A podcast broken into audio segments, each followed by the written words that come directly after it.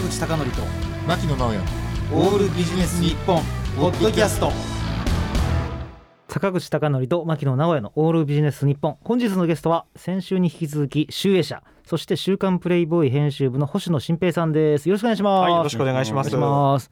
ところであの休み時間にちょっと話してたんですけど、うん集英社に入るって相当難しいんでしょ？いやいやいや。私入りたくても入れなかった口なので、え あー、そうですか。た例えば例えば、うん。うん。1000人受けるじゃないですか。うん。一、人とかでしょ？でしょ？多分。そう大体毎年20人ぐらいかな？15から20人ぐらい。僕の年は結構多くて、えー、と24人でしたね。24分の何が、い。あの漫画何が書籍何が週刊誌なの？えっ、と僕の年は「週刊少年ジャンプ」3人、うん。えーヤングジャンプ2人。はいあと男性の編集者でいうと,、えー、とプレイボーイ僕1人です。はい。女性で多いのはファッション誌の結構大所帯のところですね。なるほど。ノンノが2人とか、はいはいモアが3人とか、出版社に入られたっていう時点で私の中ではもう超エリート。いやいやいやいやいや、ね。なんかでもその入社試験のなんか傾向と対策みたいなのとかってやってる方は多分すごいやってて、うんうんうん作文とか書くんでしょ？あのね面白いのそう作文なんですけど、よく大手の出版社であるのって、えー、と三大話って言って、うん単語を3つ指定されるんですよ。でうん。この単語3つ全部入れて例えば800字のはあ。文章を書けなるほど。みたいな。じゃあわずか1時間か2時間かわからないですけど、はい。その短時間で星新一さんみたいなことをやらなきゃいけないんですね。だ。からそれが、えっとうん別にそういうエッセイみたいなことだろうが、うん。えっと社会を論じようが自分の思いの丈をぶちまけようが、うん。それはもう別に一切指定されてなくて。なるほど。だから読む方も難しいっちゃ難しいんですけど、そうでしょうね。まあはいとはいえねその後に面接もあるでしょうから、はい。総合的に決めるんだと思うんですけど、その流れでちょっと改めて星野さんのですね、プロフィールを紹介したいと思います。1982年東京都墨田区のご出身です。大学時代には日本放送のスポーツ部で野球並びにサッカーの中継補助のアルバイトのご経験もおありです。大学卒業後、まあ、先ほどお話にありましたが集英社に就職なさって「週刊プレイボーイ」編集部に配属なさり16年目ということです。でなおこれ台本の通り読みますがはい。あの私のですね経済ニュースのバックヤードをご担当いただいておりまして、はい、え100回目を超えたぐらいのところそうですね。なんで2年ちょっと。はい、なんですね。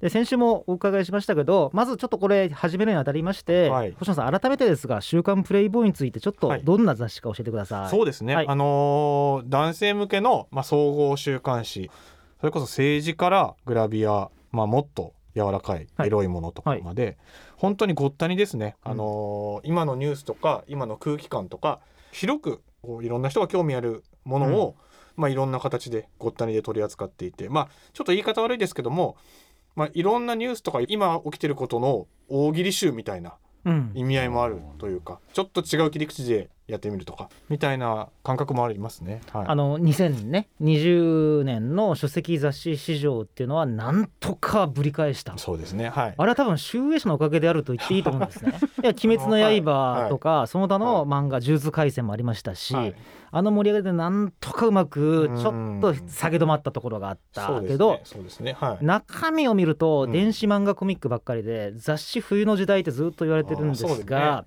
ただうん。去年実は週刊プレイボーイもコロナ禍で出せない号とか普段より合併号が多かったりしたんです。そのはいはいはいえっ、と、うん。配送の方がちょっとパンクしてたりとかいうのもあったりとか、もともとオリンピックの予定があったりとかしたので、はい。なんですけど1号あたりの売り上げでいうと実は前年クリアしたんですよ去年。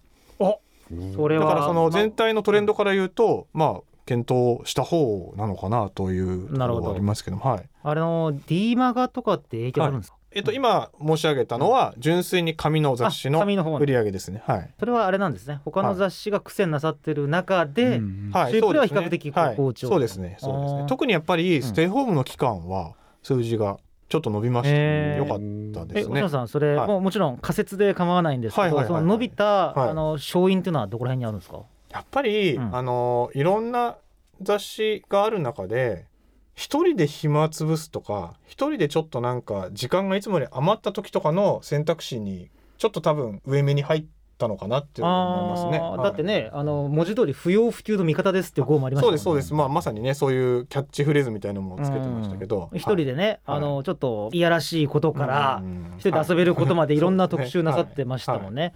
ああいう号っていうのは結構良かったのかもしれないですね。うんそうですね。もちろんその週刊誌なので、うん。やっぱりニュースに触らないわけにはいかないですし、うん。それと無関係ではいられないんですけどそういう時ぐらい明るくなりたいとか、ある意味嫌なことを忘れたいとかそういうのもも多分あったのかなっていう。はい。まああのコンビニに行ってね、ええ。まあスーパーとコンビニは絶対行くわけですから、うん。その時にまあ雑誌見たら、えまあドヨーンとしたやつよりかはちょっと前向きになるってうんいうやつを買ったのですかね、はい。昔ねエロ本の出版社の人が言ってたんですけど、はいはいはいはい。不景気の時には表紙は明るい女の子が受けると。ああはい。で好景気の時はアンニュイな女の子が受けうるだから断蜜さんがやってきたとかいう 嘘か本当か分かんない説があったんですがはいはいはいはいはい。でもそういう逆をちょっと求めるっていうのはあるかもしれないあるかもしれないですね。うん。ある意味なんでしょうね。うん。あのもちろん現実は使うんですけど、うん。なんかちょっとそこから離れたい時に読むっていう動機もあると思うので。なるほどね、はい。でね星野さんねここからちょっとやや真面目な話に行くんですが、はい。あの我々が公共交通機関に乗るんですね、はい。その時に、どうかな。今は文庫本持ってる人はほぼいない、うん。うん。で雑誌はもっといない、うん。うん。でごくまれになんか読んでるなと思ってもスマホで漫画読んでるとはいはいはいはいかねでどうですか？他の人はニュースサイト、うん。サイトなのか、うん。メールなのか、うんね。メールチャットなのか、そのなんか隙間時間をうんこう狙うってなってまたクラブハウスなんてもんが出てきた時に本当ですね。はい。どうやってこの可処分時間をこう奪っていくっていうのがあり得るんですか？うん。雑誌として。う。ん。うん。これ本当に難しい問題で、うん。なんですかね今おっしゃった通り、時間っていう意味ではあらゆるものが競合ですよね。うん。本当世の中。クラブハウスもそれこそ競合でしょうし、うん。ニュースサイトも競合でしょうしっていう中でなかなかやっぱりその即効性のある時間の奪い方って難しいんですけどちょっとね面白いのが、うん。僕去年のそのいわゆるステイホームというかこうリモートが増えて家にいる時間がなくなって一時期 YouTube にめちゃくちゃハマったんですよ。でそれ割とこうなんですかねバラエティに出てるような芸人さんの YouTube、でやっぱりそのテレビと比べて裸な感じとかちょっとある意味ダラダラしてる感じも含めて面白かったんですけどちょっと忙しくなってきたら TVer 見るようになったんですよ。要はそのプロの編集が入っていてある意味凝縮されてるものの方が仕事が終わって風呂入って寝る前になんか1個20何分とか30分見たいなってなった時にやっぱ YouTube より TVer を見るようになったんですようね。んだからある意味その時間とか選ぶ手間とかも含めて濃縮されてるっていう意味では編集されてるものの価値っていうのはあると僕は思ってるんですけど、うんうん。やっぱりそこに最初にこう手に取ってもらうとかっていうところはやっぱ本当に難しいなと思います、あのねやっぱネットフリックスとかそえ。えれはもう完成度高いのでやえええっぱあれなんですかね。無尽蔵に時間があったら YouTube 見るけどうんうん限られたらやっぱプロの技を見たいってことなのかえってしらいう人も多分いるとは思います。ううん。んマッキーノさん例えばコロナ禍ではい。新しく見るようになったメディアってあります？いやもう人並みのサブスクリプションでそのネットフリックスとかね、そういうのを見てあとまあ YouTube 見るようになりましたけどあの YouTube とうん。あのテレビとやっぱり一番多い違いはうん。CM でしょうね。うん。やっぱり私のもう子供いますけどもう彼にとってはテレビと YouTube の境目がないです。うん。まあ、画面がねそうそうそう画面も一緒だし。そうですよね。ということは、あの例えばですが Kindle で、うん。あの雑誌の読み上げ機能で、うん。結構マラソンしながらジョギングしながら聞いてる人っているんですけれど、あの活字と思いつつ活字じゃないような発展の仕方をしたら、はいあの享受される可能性が高くなるんですかね。ああ確かに。ああそれはだからそのうん。何ですかね、いろんな枝の伸ばし方はした方がいいのかなと思いますよね、やっぱり。なるほど、はいあとね若い世代におもねるわけじゃないんだけれどもうんうん。すで、にある世代の人に人気の人に連載書かせるっていうのはうん。ないんですか、いやそれも十分あると思います。はい。ただそれがうん。ある世代にしか面白くないにとどまっちゃうとやっぱりダメなので、うん。まあ文字を読んでる人にとって広く面白いかどうかっていうジャッジをした上でだと思いますけども。なるほど、うん。あの週刊誌をずっと買い続けるってね。はい。あの週刊プレイボーイ以外で何かあります？文春さん。文春、うん。ある意味こうスキャンダリズムがいいってことですか、いやあれ癖ですよね。癖。もう。うん。ずーっと買ってるもう本当に昔から買ってるっていうところで、やっぱあったら手に取りますね私。あの昔の中村うさぎさんとかの連載が好きだったとかそういうのじゃなく 宮鉄さんの連載が良かったとかじゃなく。まあいろんなその連載が好きでしたけど。うん。でも文春はやっぱり連載も強いと思います。うん。強いです強い。ねうん。能町みね子さんでしょ？はあれは読みますい。よ、うん。だからやっぱり一冊読んだ時の、うん。ある程度の満足感とか、うん。ある程度のこの気分の方向性とかがきちんとこう読者との信頼関係ができてるというか、うん。っていうところやっぱ文春は強いですよね。しかもねうん。立花さんも。そうですね。連載なさってますからね、あのああいうなんか連載陣が被るっつうのは特に問題ないんですか？えー例えば、うん。同じ曜日にはい売っている度胸号はやらないですよね、うん。週刊文春と週刊新潮に同時に連載してる人は多分いないと思うんです、うん。はいはい。ですけど、まあ、プレイボーイはこちら側としては気にしないです。実際問題週刊誌に23連載持つって結構きついことですけど、うん。無理ですね。うん。うん。ですよね。あれは。あのね、はい。僕ねこれ思い出すと星野さんとお会いしたのがさっき調べたら11年前、うん。連載始める時にすごい一言言われたわけ。何かっていうとあんなにすごい速度で連載引き受けますって答える人いませんようんうん、本当に。最速です。最速で。最速。あ俺なんか深夜ビール飲んでたんですよ、うん。あ星野さんあ久しぶりだなって。言って、ええ連載できませんから入ってそのまま返してた。ああなるほどね。5分後かなんかに。しかもメールのこうなんですかねやり取り自体が相当久しぶりでしたよね。そうそうそう、はい、取材をその最初は新刊の発売のタイミングでさせていただいて、うん。でなんか僕どっかのいいタイミングでってずっと思ってたんですけど、まさかねその日のうちに即レスで。5分後か10分後ぐらいに。えあれねでもねちょちょあちょちょっと言わせて言わせて。あれ人間がやる話ではない。うん。だって毎週書くんですよ。うん分かってる。あれは人間がやる話ではない。仕事ではない。でもちょっと自慢げに言いますと必はい。ず僕ね3日前に出してます。いや本当に。月曜日曜土曜で金曜出してます。沢口さん、あれは構想時間は長いですか？これはもう冷静に話をすると、はい。ある時ね、はい。辛坊治郎さんがこんなことをおっしゃっていて、ええ1時間で4センチかけると。すごい。それはすごい。すごすぎると思ったんですが、はい。僕はねあのね考える時間を入れるともう全然かけてないと思う、うんうんうんうん。例えば数日前からはい。頭の中にこうぐるぐる回しながら書くでしょ？うんうんだから文字の羅列でねだけだったらそれは1時間かもしれないですけど、うん。普通みんなどれくらい時間かけて書いてるんでしょうね。いやー本当人によるでしょうけど、だから週刊誌だとやっぱりその自分で書くっていう形じゃなくて、まあ、インタビュー形式みたいな、うん。語り起こしみたいな形式の連載もあるのはやっぱりそういうことですようね。ん。思いついたら自分で書いちゃった方が早い人と喋りながらアイデアが出てきてその方がっていう人もいてやっぱり両方ありだと思うんですけどね。はい相当頭がいい人でも、え話す前に論理が全て構築できてる人って少ないと思うんですよ。え、あそうですね。まあ中にはね、あの野口幸雄さんみたいに、はいはいはい。話す時にも全てね構築されている方もいらっしゃるみたいなんで。そうですか、ね。それはちょっと異常な。ねえ。どうでしょう。普通はうん。なんとなく書き始めて最後になんとか通じつ回せるような感じがあるでしょ 坂口さんあの、うん。最後オチを入れないと死んじゃう病ですよね。そうですそうです、はい。一番新しいやつはユニクロって今バンドの T シャツ着てるじゃないですか、はいであれでねあのバンド名がそのまま放送禁止用語のバンドってあるんですよ、ええアメリカに、ええ そのバンドの T シャツ作ってくれっていうやつなんですけど、今思ったんですけどね日本語で言ったら全然面白くねえな。これ文章で言ったらそれなりに面白い感じがしたんだけどおかしいな話だなこれは。まあまあ多分連載人の方もはい。すごくこうもがきながら言ってらっしゃるんでしょうね。と思いますねやっぱり、何ですか？あのフリーエッセイではないほとんどのものはのである意味そこってうん「週刊文春」より大変かもしれないですけど、うん。ほとんどのものはもうなんか時事ネタ大喜利みたいなもんじゃないですか？そうです。れだからネタが尽きることはないけれども作業としては結構苦しいですよね。そうですはねだから単行本とかって締め切り合ってないようなもんなんですよね。うん。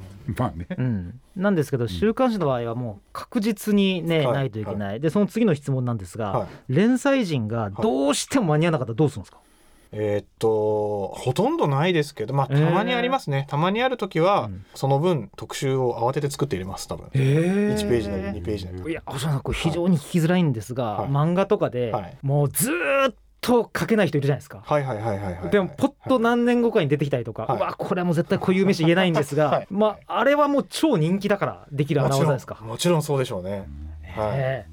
やっぱり編集部の中では、はい。えなんでうちに救済しときながら、はい。コミケで売ってるんだとか思わないですよね。それはもうしょうがないですよね。しょうがないのだからあの、はい。編集者って、はい自分が変態っていうよりは、い。やっぱ変態とか天才が好きな人の集まりなんで、そこの才能に対するリスペクトとか才能ある人に何かやられてもしょうがねえなって思っちゃうとこ多分あるんですよ。あの星野さん、はい。そのね変態の意味で言いますと、はい。例えば狙っている企画だとか、はい、例えばこういう人がいたら書いてほしいなっていうのはあるんですか？あーそうですね。あのなかなか「週刊プレイボーイ」だとその仕込みをして形にしてっていうのは時間かかるし難しいんですけどやっぱりあの小説家じゃない人が書く小説に今結構興味あるかもしれないですね。え尾崎世界観さんみたいな？あみたいなのもそうですしだからあのそれをまだ手をつけてない人。あーあのちょっと今意外な気がしたんですが、はい。あのね文春とか新潮ではええ。小説載ってますけれど、はい。小説ってずーっと購買させるためには有効な手段なんですか？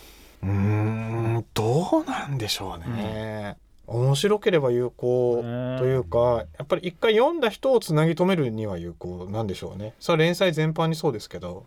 ただ小説っていうのは例えばはい。ちょっと分かんないけど、政治家とかってあんまり結びつかないんで、ええ。広い意味でのアーティストっていうことになるんですか？っていうだったりもしかしたらビジネス畑の人かもしれないですし、まあ、言われてみればええ。立花明さんもね、はい。ビジネス畑からマネーロンダリングとか、ね。そうですね。そうですね。でうん。やっぱりもう今雑誌の単体ではなくてそこから本が出るとか狙って連載するってこともありますから、うん。それは事実とは別のうん。話ですね、はい。なるほど。あの例えば、はい、インターネットのウェブ媒体をものすごくこれから拡充するっていう予定はあんまりないんですか、これは、うんちょっと僕はもう編集長とかそれを企画する立場ではないので、はい。個人的な意見になりますけど、どうなんでしょうね、ね。すごい難しいなと思っていて、うん。ニュースサイトとして一応あるわけですよね。その「週刊プレイボーイ」の「週プレニュース」っていうサイトもちろん。がで、まあ、はい。そこもそれなりに読んでいただいているんです、で本誌に載せたものを一部そちらに載せたりとかちょっとオリジナル記事もあったりとかするんですけど、まあ、それと紙なりあるいはその D マガジンとかうん。電子版の本誌との、まあ、住み分けと言うべきか相乗効果と言うべきか、うん。逆にちょもう坂口さんにそれは悩み相談したいぐらいなんまあですけど、ね、後で。ウェブの話で見やすさとかあるじゃないですか、はい。でちょっと話ねちょっと戻りつつ変わりつつするんですが、はい。はい。ウェブの例えば記事を読むときに、はい。タイトルで決まるとか言われて、ヤフーのニュースが何文字とかいう、はい。はい。はい。ね、昔本ありましたけど、はい。連載とかでうん。タイトルの文字数とかで気にするんですか、うーん。いや気にしないですね。えっ、と。結果気にしないですか？あんま長くはしないですけどやっぱり1ページとか多いじゃないですか、うん。でそうすると長ければ長いほどスペースを取るかうん。タイトルの文字がちっちゃくなっちゃうってやっぱり見た目の印象に残らないのし長い言葉ってやっぱり残らないので記憶にも、うん。なんか連載のタイトルは無理やりでも短めの言葉にあする方が多いかもしれないです経済ニュースのバックヤードもまあまあ短いっちゃ短いですかね、うんうんうん。はい。であの先ほどの質問に戻ると、はい。やっぱこれが全公開されている場合と、うん。一部紙っていった場合って、うん。雑誌を買うという観点からするとやっぱりもう全公開しない方がいいんですかね？私は全公開した方がいいと思います。あのね全公開しないと、はい。あの不満だけが残る。それは例えば一つの記事でこの続きは本誌でみたいなものってことですか？そうそうそうそう。そうですよね、はい。もうそれだったら、例えば最新のやつはうん。雑誌見てね、はい。で2週遅れとかっていう、ええ。で出すとかっていう方が私はいいんじゃないかなってすごい思そうですよね。うん。確かに。それこそ文春法みたいに、うん。もう文春だけが知っているファクト。うん。ですごい破壊力があってっていうものをウェブで単体で100円とかで売ってたりしますけど、まあそれはそれで一つかなと思うんですけども僕もプレイボーイに関しては続きは本誌ではうん。個人的にはあんまり好きじゃなくて、まあ時間経っても読めるものは本誌有料で売ってるものが終わってから一部掲載していると、うんそれから連載も一周遅れてウェブにも出すとかいうものはありますけどあとはその割合うん。何割ぐらい出すのかなとかその辺ですね。あの、はい。テレビとかであの有名人をインタビューするときに地上波で3分しか流れないやつの、はい、実際は1時間撮ってるじゃないですか、はいはいはいはい。あの1時間撮ってるやつを僕は Hulu とかで流したらいいんじゃないかなと思うんですあー。YouTube とかはあるそうそうそうねもうあるかもしれないですけどねものによっては、うんうんはい。そういう方がはるかになんか捕まえるにはいいんじゃないかなと思うんですけどね、うん。例えば、うん。神田松之丞さんとかのはいはいはいはい。締めになったやつはい。を実際北川健三先生にどんなインタビューしてるかってすごいね。うん。そうですね。まあはい。そまさにこの例は、うん。あの白山さんが実際あのご自身の YouTube で流されてますけど、はい。ああいうの流れてないやつがあったら、うん。なんか素材としてはすごい有効だなと思うんですけどね。うん。そうですよね。というはい感じでですね、ちょっと話は尽きないんでですすが。けども、はい。えー残念ながらお時間が来てしまいました、はい。最後に星野さん、はい。何かメッセージ等ございましたらお願いいたします、はい、えー週刊プレイボーイは、えー毎週月曜日、まあ、地域によっては、えー火曜日水曜日の場合もありますが、えー毎週発売しております、えーその週に気になるニュースですとか、まあ、いろんな今を、えーギュッと濃縮した雑誌になってますのでぜひあの一度手に取っていただいて読んでみてください立ち読みはやめて、ぜひ一度買ってみてください。ということをちょっと強調したいと思います。はい。週刊プレイボーイの星野新平さんでした。ありがとうございました。はい。ありがとうございました。た坂口孝則と牧野直哉の「オールビジネス日本ポッドキャスト。今回はここまで。次回もお楽しみに